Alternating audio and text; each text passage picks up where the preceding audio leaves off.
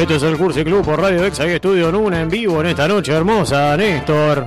Menos mal que se fue el loco de la motosierra, Néstor, porque yo veía su cara, estaba preocupado. Me- menos mal que tenía medio oxidada la motosierra y no nos pudo atacar, Néstor. Pero bueno, estamos acá y por suerte, porque tenemos el placer de saludar del otro lado a Gabriel Schipani, que es el dire- director del Buenos Aires Rojo Sangre, un festival que no es de culto, yo creo que ya eh, se convirtió en algo popular, en algo magnífico. Estás del otro lado, Gabriel, ¿cómo estás? ¿Qué tal? ¿Cómo te va? ¿Cómo andás? ¿Cómo estás, Gabriel? La verdad que estamos encantados de poder charlar con vos en esta noche de martes, eh, con el director del Buenos Aires Rojo Sangre, que cuántos años ya hace que, que están haciendo el festival. Y este ya lleva 22 ediciones.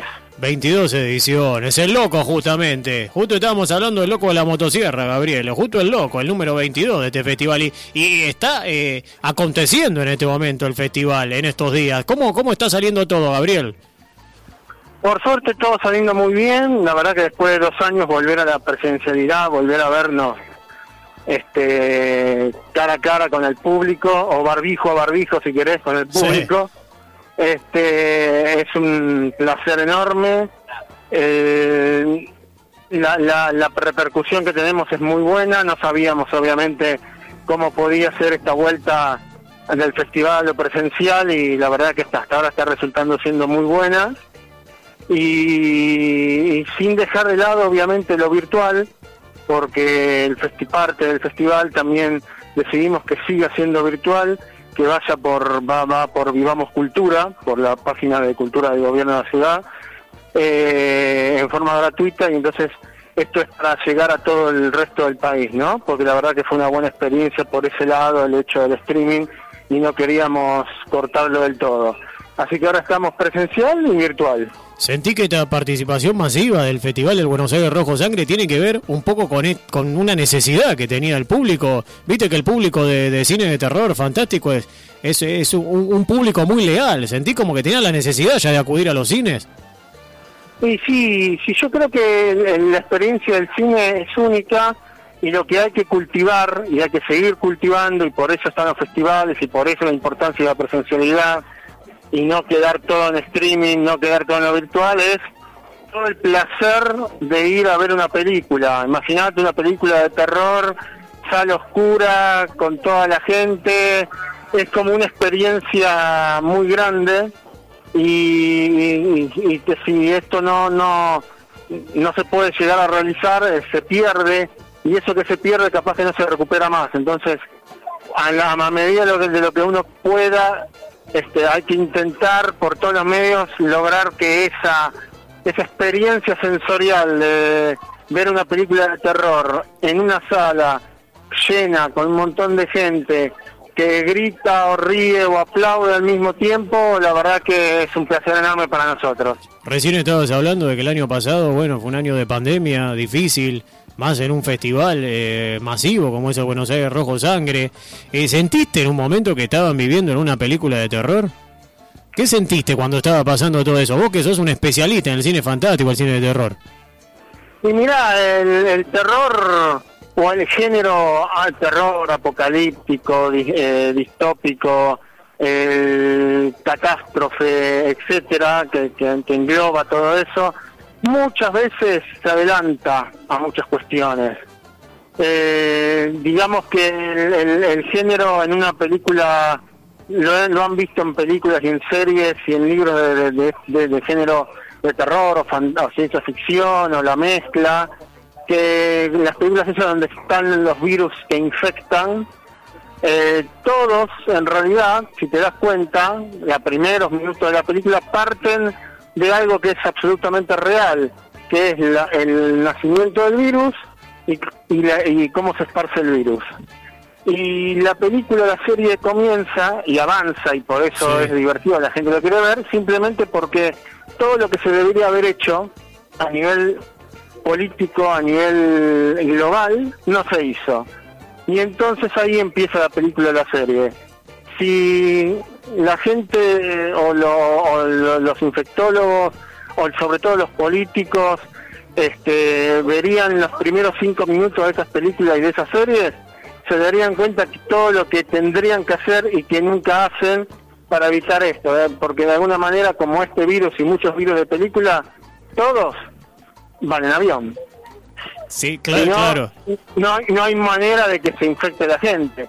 Claro, Hemos claro. visto miles de películas de, de zombies, si bien a- o algunas han explicado de otra manera porque se dieron cuenta que así no iba, que los zombies son muy lentos, como mierda llegan a todo el mundo si son Claro. tan lentos, este, es porque el virus va en realidad por transporte.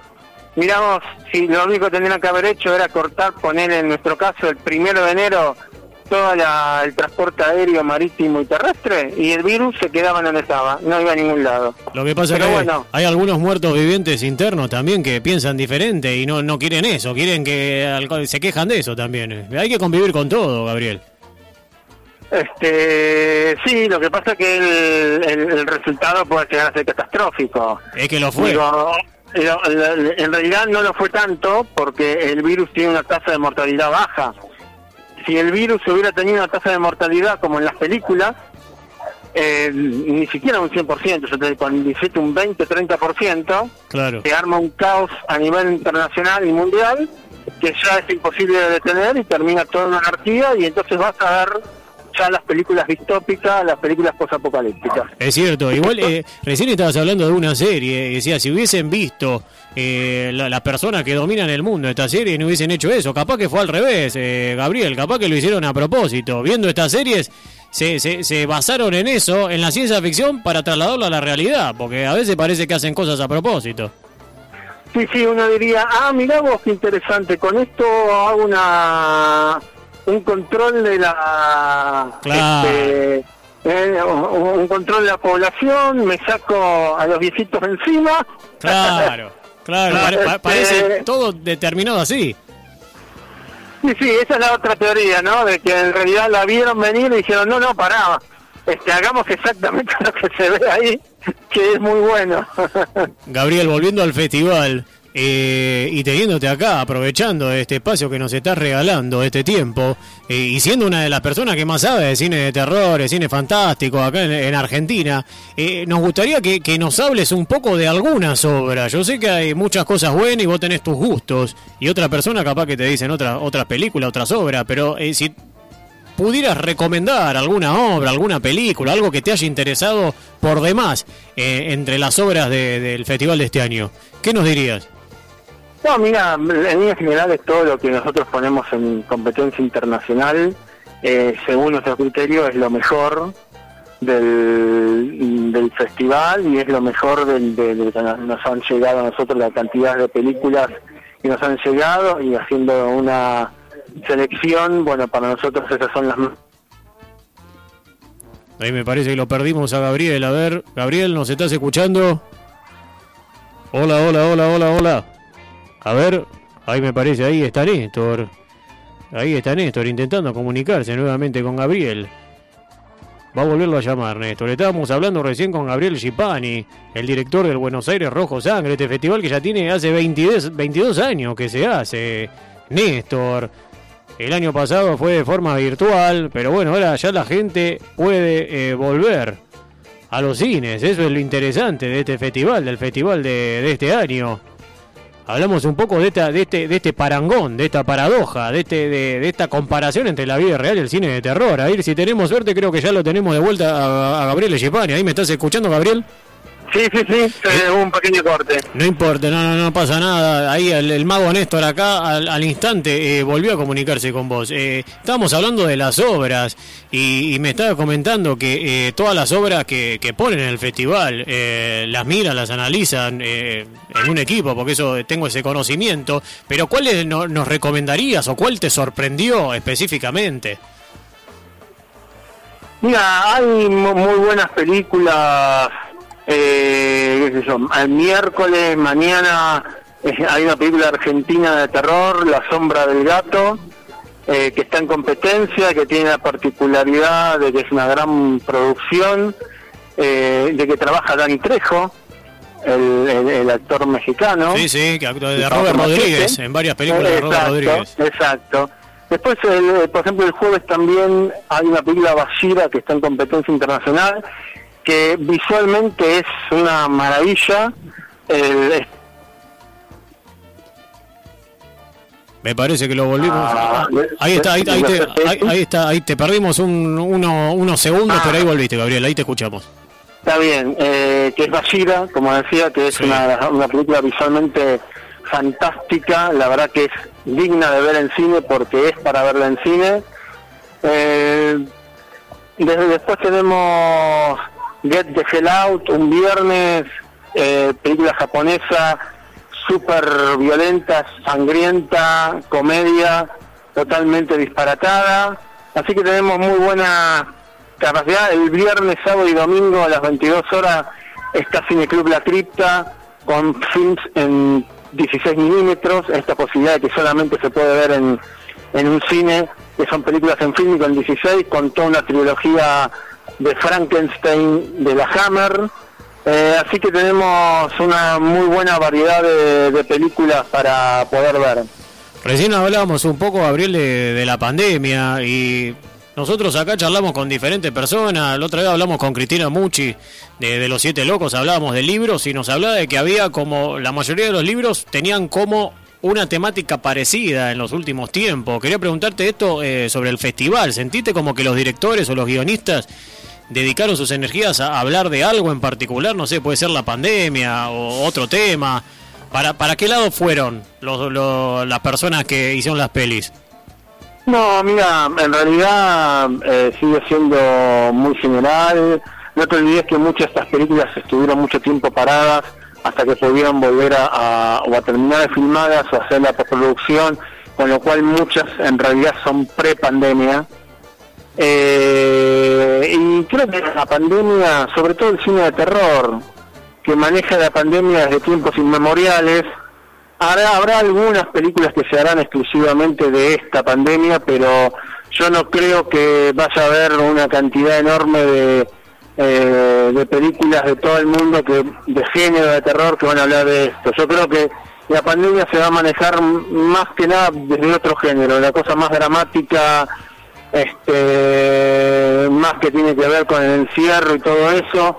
El terror lo va a pasar, pero como cualquier otra pandemia más que ya demostró años que, ha filmado. Yendo un poco más a lo personal, Gabriel, eh, ¿cuándo empezó esta pasión por el terror y cómo esa pasión tuya te llevó a cranear, a crear el Buenos Aires Rojo Sangre? Eh, yo hace muchos años, antes del 2000, había estudiado cine, mi intención era en principio hacer un film de terror, obviamente presentarme en el Instituto de Cine en, aquel tiempo y hacer una película de terror y, presentarme para que para que pudiera salir el seleccionado. Eh, con eso necesitaba un productor, empecé a hablar con los productores y qué sé yo, y me empecé a encontrar con él, el terror no es lo nuestro, el terror es de los yankees, el terror se hace en inglés, lo nuestro es otra cosa, el terror no es cine, me llegó decir alguien. Eh, y, por ende todo eso se había reflejado en que en el Instituto de Cine no existía la palabra terror y que no había una solo guion de terror que pasara y que se pudiera este, filmar. Y entonces me di cuenta de que había películas que habían empezado a hacerse en forma independiente. Yo dije, bueno, la hago independiente o dentro de lo posible hago, pero también averiguando, supe que esas películas independientes terminaban en el living de la casa o se la pasaban con el antiguo VHS de un amigo a otro, mirala en tu casa y ahí quedaba. Entonces ahí dije, bueno, antes de hacer mi película, antes de tratar de hacer lo mío, ¿por qué no crear un ámbito donde se pueda mostrar todo lo que se haga de terror, poco, mucho, medio, bueno, malo, lo que sea? Eh, y así es como nació el festival, como una muestra de cine de lo que había en su momento, y a partir de ahí empezó a, crecer tanto el festival como el cine de terror en Argentina. Y yendo a tu vida personal, Gabriel, ¿cuál fue el primer contacto que tuviste, tal vez de niño, con, con algo de terror? Puede ser un libro, puede ser una obra específica, puede ser una película. ¿Cuál, fue tu primer contacto? Sí, a través de lo que hace muchos años atrás en Canal 11 estaba Sábados de Superacción, eh, que era un programa en continuado de películas que en realidad de superacción tenían poco nada porque eran todas de terror. Era de ahí me, vi un montón de películas de la Hammer y todas esas películas que miraba todos los sábados, que eran tres, cuatro, toda una tras la otra, me hizo mi pasión por el terror. Obviamente a partir de ahí empecé a, comprar libros, a comprar a los escritores, a leerlos y, a interesarme cada vez más, pero bueno, el, inicio inicio fue bien visual a través de esa de ese programa. Gabriel, eh, agradecerte por tu participación aquí en el Cursi Club en esta noche de martes, pero antes de irte, queremos eh, saber si querés participar de la consigna del día de hoy, que es cuando la vida es de terror. Es para tener vuelo. Si querés, Gabriel, yo puedo estirar acá con el mago Néstor, ponerme a charlar con él para que eh, tengas un pensamiento elevado con respecto a esta consigna, que es cuando sentís que la vida es de terror. ¿Cuándo siento que? La vida es de terror. Yo creo que no, no, no, cada uno tiene su, su propio momento de terror en la vida no creo que haya un momento general ni nada, aún en este momento que parecería que es una locura total de todo, creo que la, vida de terror es cada, cada uno tendrá su momento, más que su vida, su momento de terror, y lo pasará de la mejor manera que pueda pasarlo, ¿no? Y total, todo pasa, incluso eso también, y cuando después del terror viene lo bueno. Igual siempre, siempre una rubia se cae cuando la persigue el monstruo. Eso siempre pasa, Gabriel, en la vida. Este, y bueno, pero algunas se levantan, se dan media vuelta y matan al monstruo. Es verdad, Gabriel. Gracias por la participación. Gracias por la participación aquí en el Cursi Cruz y llamamos a todas las personas a que vayan a ver las películas de Buenos Aires Rojo Sangre este año que están espectaculares. Gracias, Gabriel. Gracias a vos por, eh, por la difusión y por todos los años de difundir el festival. Gracias, saludos. Saludos.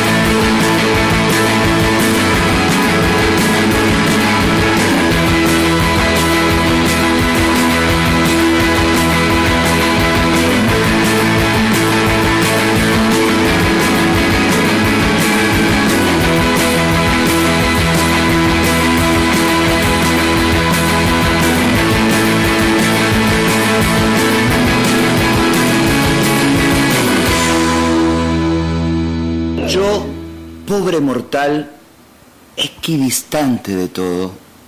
Yo, DNI 20.598.061, yo, primer hijo de la madre que después fui, vieja alumna de esta escuela de los suplicios, amazona de mi deseo, perra en celo de mi sueño rojo, yo reivindico mi derecho a ser un monstruo, ni varón, ni mujer, ni XXI ni H2O, monstruo de mi deseo, carne de cada una de mis pinceladas, lienzo azul de mi cuerpo, pintora de mi andar. No quiero más títulos que cargar, no quiero más cargos ni casilleros a donde encajar, ni el nombre justo que me reserve ninguna ciencia. Yo, mariposa ajena a la modernidad, a la posmodernidad, a la normalidad, oblicua, visca, silvestre, artesanal, poeta de la barbarie, con el humus de mi cantar, con el arco iris de mi cantar y con mi aleteo, reivindico mi derecho a ser un monstruo y que otros sean lo normal. El Vaticano normal, el credo en Dios y la Virgísima normal, los pastores y los rebaños de lo normal, el honorable Congreso de las leyes de lo normal, el viejo Larus de lo normal.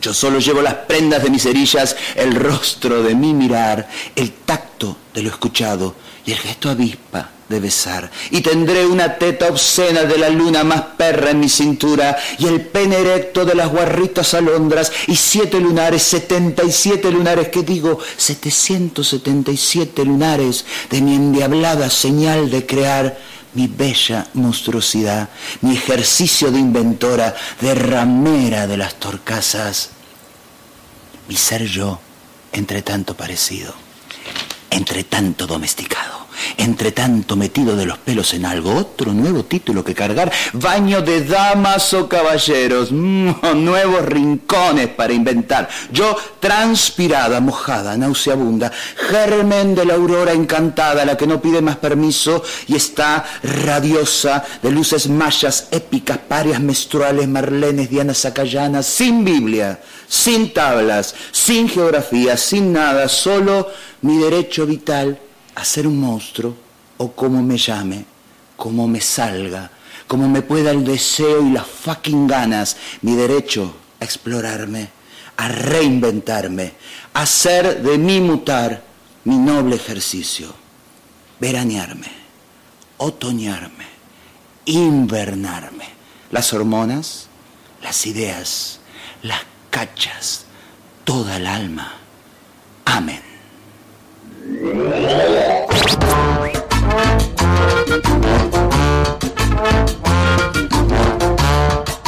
Esto es el Cursi Club por Radio Ex, ahí Estudio Luna, hasta las 23.30.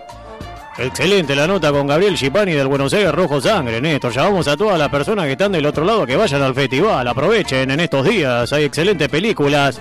Y también tenemos el placer de saludar, si nos está escuchando del otro lado, a, Clara Kovacic. ¿Cómo estás, Clara? ¿Cómo va? ¿Todo bien? Eh, estamos muy bien, es una noche especial de, terror y queríamos hablar con la, la, Scream Queen. ¿Sentí que sos la Scream Queen argentina? Por más de que vos haces un montón de cosas, porque no hay... Haces de todo, Clara. sí, me, trato, trato de hacer de todo. Pero ¿te, te, sentís cómoda en eso, que en, ser una Scream Queen, en la reina del grito de, Argentina? Porque te consideran así. Para mí es un honor que me lo digan. Eh, me pone siempre muy feliz escucharlo y, nunca está de más, obviamente. Eh, pero obviamente lo recibo también como, como una responsabilidad y me encanta poder hacer cine de género, que es algo que, yo consumo un montón desde que tengo uso de razón y es algo precioso, precioso. Eh, le voy a pedir al mago honesto, al operador, que ponga música de terror, porque me está poniendo tipo una cumbia de fondo y estamos hablando con alguien que, estamos hablando un poco de terror. Y me... ¿Qué es esto, Néstor? Vamos a arrancar. Pero esto es elegante, Néstor. Otro tipo de música de terror. Sáqueme elegante, por favor, que estamos con Clara Kovacic, que aparte le gusta mucho el heavy metal, es una gran cantante lírica que hace de todo. Ahí, ahí está, ahí está, ahí me gusta más. Clara, recién hablaba de que te encantaba el cine de terror. Sabemos que estuviste en Nueva York, que, que, que escribiste obras de teatro, participaste en obras de teatro, en películas, eh, en muchas películas de terror. Fue un año eh, el, el, pandémico para muchos que estuvieron encerrados, que no lo aprovecharon. Vos lo aprovechaste, hiciste no sé cuántas películas hiciste, hiciste un montón. Pero eh, el, el, el acercamiento al cine de terror, ¿en qué momento empezó? No, no, desde muy chica yo ya tenía como una especie de devoción hacia el cine de terror, hacia las historias de terror. Eh, eh, primero empezaron siendo historias las películas para mí porque me las contaba mi padre que no me dejaba verlas, pero yo pude hacer una especie de tregua de que bueno, no la puedo ver, pero me la podés contar. Entonces ¿Qué, él me contaba. Es hermoso eso que está contando, Clara. Sí, sí, sí, yo lo disfrutaba un montón. Era todas las noches, él me contaba un, un, cuento de terror antes de irme a dormir, pero el cuento de terror era realmente una película. O sea que yo primero escuché las películas que después vi, los clásicos del terror. Así que siempre lo tuve muy loco pasar de la imaginación a, lo concreto. Eh, y más una imaginación de, de, de, de un, una niña tan chica, porque tenía como cuatro años cuando arranqué con, con los cuentos de terror, así que nada, fui, fui explorando después cuando me, me, encontraba con las películas, era muy loco lo que yo veía con lo que, comparándolo con lo que me había imaginado. Siempre para bien, obviamente. Y por, tenía, que ver con, tenía que ver con la oralidad, pero me imagino el momento en que tu padre dijo, bueno, vas a poder ver eh, la primera película de terror. ¿La recordás? ¿Cómo fue ese momento? ¿Te sorprendió? Tal vez preferías eh, que te las cuente tu padre y no verlas. Yo creo que me encanta la posibilidad también, o sea, me encanta consumir también novelas de, terror, soy una fanática de Stephen King, de Lovecraft. Eh, es diferente, obviamente, ver y, leer, o por lo menos tener de, de lado la imaginación como, como lo pictórico, ¿no? Eh, yo la primera película de terror que vi, eh, sí. si te soy honesta, quizás mucha gente no me la va a considerar como una película de terror, pero para mí es una película de terror y se llama La historia sin fin. Claro, con Atreyu. Con Atreyu, Atreyu claro. que se le muere el caballo en el pantano de los lamentos. No, cómo lloré en ese momento. Ese momento me traumó de por vida. La verdad, yo tenía cuatro años y me dijeron, toma, acá puedes ver tu primera película, pero era, era una de mis primeras películas que vi. Y yo para yo hoy la considero como una película de terror. Está el monstruo de la nada que devora todo el mundo destruyéndose. Eh, preciosa, es, para mí es una de mis películas preferidas. Pasa Pero, un, poco, un poco parecido sí, a Laberinto, ¿no? También, con Laberinto pasa Sí, también, Laberinto. Laberinto vi un montón de veces Laberinto, me acuerdo que me la compré y la, la terminaba de ver y la empezaba a ver de vuelta. Después me enteré que, que, que, que David Bowie era David Bowie. Claro, digamos. claro, claro. Me imagino Pero... que la, la, habrás visto tanto que ya, ya salía en blanco y negro la película, me dijeron eso, ¿es verdad? y mira, yo creo que la gasté a esa peli, pero nunca, nunca me voy a cansar de verla. Son esas películas que podés realmente verlas toda tu vida. Fíjate que hay películas que las ves una vez y decís, bueno, ya está, ya, ya termina esta película. Eh, pero hay otras que yo vuelvo y vuelvo y vuelvo y no importa la cantidad de veces que la vea, eh, siempre me va a terminar de, de atrapar y de conquistar el corazón de la misma manera. Es que hay películas que son como las canciones, ¿viste? Que uno las canciones no es que la escucha una vez, la quiere escuchar muchas veces. Las películas pasa lo mismo. Total, total. Recién hablábamos un poco de tu infancia y de cuándo fue la primera vez que, que tuviste contacto con el terror. En verdad, por tu padre después pudiste ver las películas. Pero ¿cuándo sentiste que ibas a participar de alguna película o de alguna obra artística que tenga que ver con el género o que no tenga que ver con el género? Tal vez tenga que ver con otra cosa. Tu vida de artista, en verdad. Yo creo que siempre lo, lo, sospeché porque siempre lo deseé, digamos, o sea, fue un deseo desde, desde que tengo uso de razón, el deseo de poder hacer cine y actuar en esto que tanto consumí. Yo era medio una chica rara, de, de chiquita era como los chicos quizás se, se juntaban más para hacer una y a mí me encantaba quedarme viendo películas en casa o leyendo cómics y anime, eh, que me encanta y me parece que, que eso también me distanciaba de... De repente, viste, cuando no encontrás, sos medio bicho raro, pero te gusta todo ese mundo y usás ese mundo también para, para poder escaparte, ¿no? Eh, eso es algo que, que creo que me acercó también al fanatismo hacia el cine y a las ganas que tengo siempre de poder ser parte del cine y de participar. Eh, las primeras películas eh, en las cuales participaste tuvieron que ver con, con cine así fantástico, de terror, porque hiciste diferentes cosas. También hiciste música, también sos música.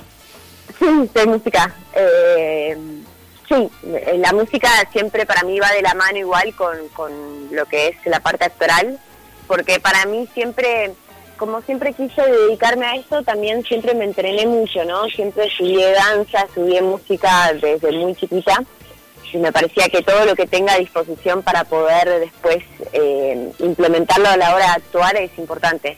Pero la música terminó obviamente siendo algo que me conquistó y, terminé obviamente grabando. Eh, para, también hago música para comerciales o para mm, grabar un disco, digamos. Si me llama alguien y me dice, che, necesito un jingle para esto, me encanta poder ponerme a, a explorar.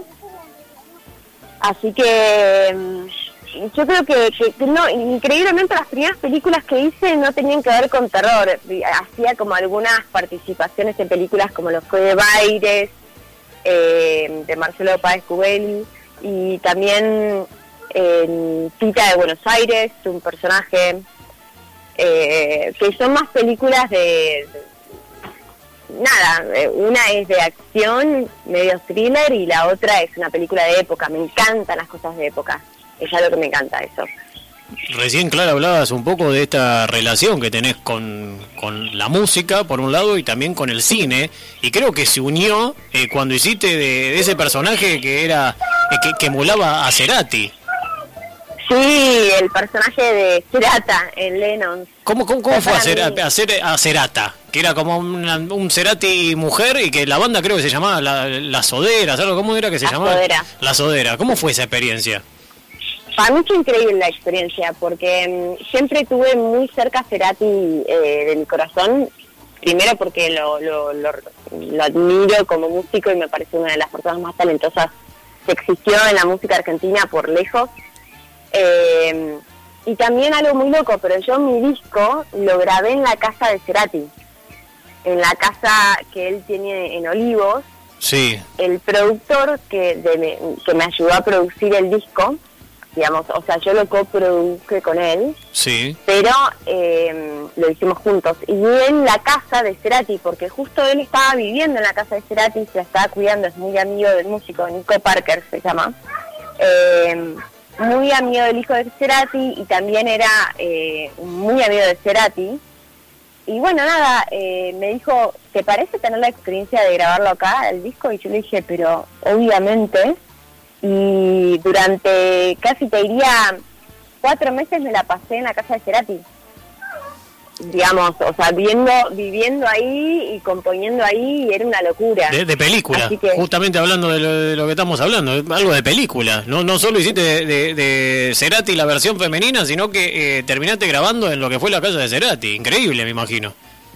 Ah, para mí es increíble y para mí eh, fue, fue increíble la experiencia de grabar ahí y después cuando me convocaron para hacer este personaje a mí me dio mucho miedo, me acuerdo, y, hablé inclusive con, con mi amigo que, que, produjo el disco y le digo, che, y después lo hablé con el director, pero como es medio una comedia bizarra, fantástica, Lennon, eh, son todos personajes medio basados en, en, digamos, figuras del arte argentino y mundial, pero no son exactamente eso, porque diría es una responsabilidad mucho más grande decir, tengo que representar a Cerati, pero a rajatabla, como lo fue la película de la biografía de Bob Dylan, que Kate Winslet hizo de Bob Dylan. Sí. Eh, Kate Blanchett, perdón.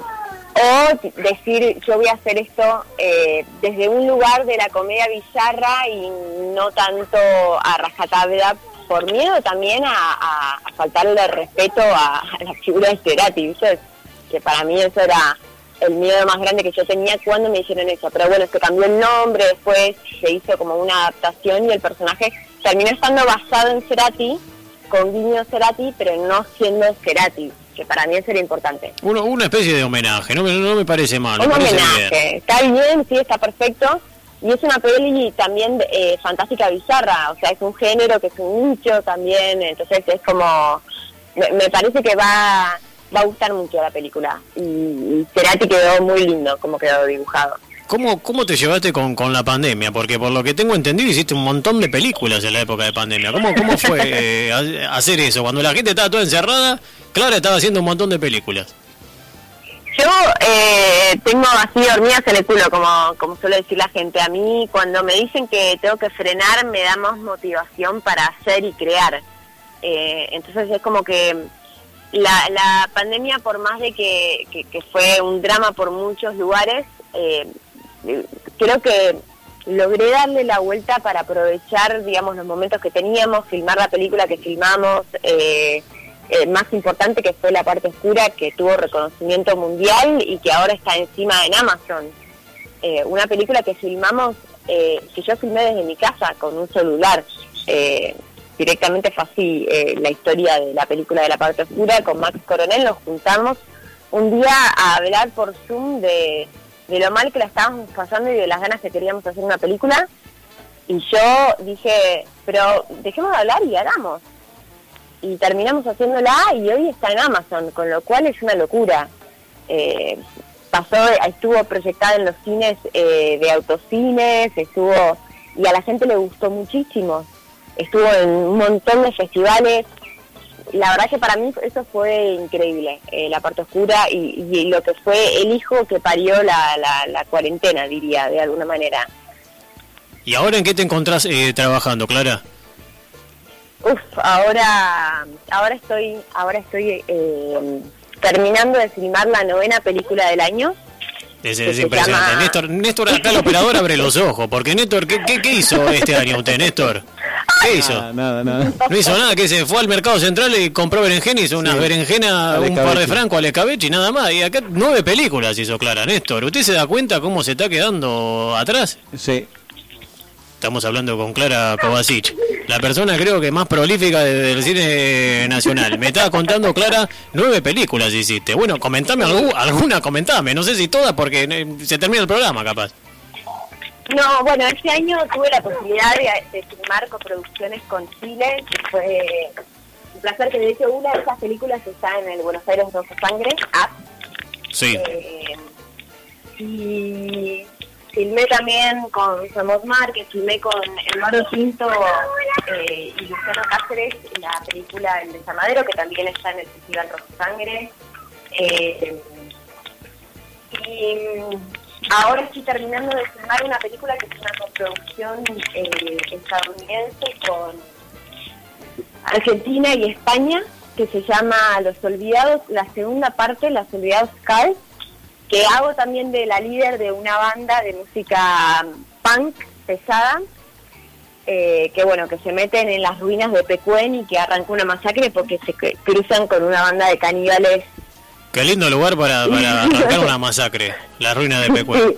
Medio, medio la masacre de Texas, pero con todo el encanto de Pecuén. Así que, y Argentina y la, la, la oda al asado, pero esta vez el asado de otro tipo. El asado de carne humana. Mira, el operador abre los ojos, no para de abrir los ojos. Bueno, y Clara, agradecerte por la participación acá en el Cursiclub. Antes de despedirte, queríamos hacerte partícipe de la consigna. Nosotros siempre tenemos una consigna.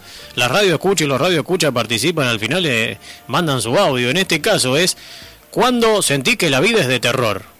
¿Cuándo sentí que la vida es de terror? Ahí está, todos, todos los días, Clara. Todos los días, sí. ¿Y pero es algo bueno o algo malo? Y las dos cosas, yo diría. depende, depende el día. Hay que ver qué es de terror para algunas personas y para el otro. Pero eh, Clara acá está diciendo que todos los días eh, se siente que la vida es de terror. Y puede ser.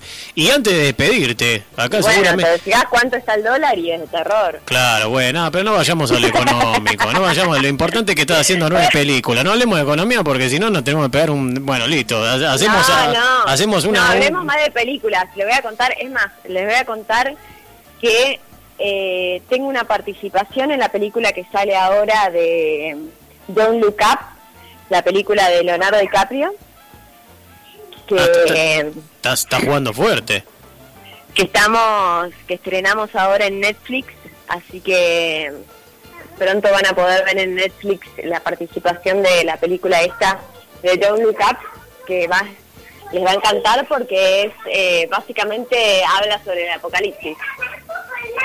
Me encantó, me encantó el apocalipsis. Recién estábamos hablando de que la, vida era de terror, todos los días la vida de terror. Así que tengo muchas ganas de ver. ¿Sabes cuándo se estrena? Don't Look Up se estrena la semana que viene. La semana que viene ya la vamos a ver. Y antes de pedirte, Clara, acá es el momento en el que Clara me, saca cagando y se enoja y termina la enojada.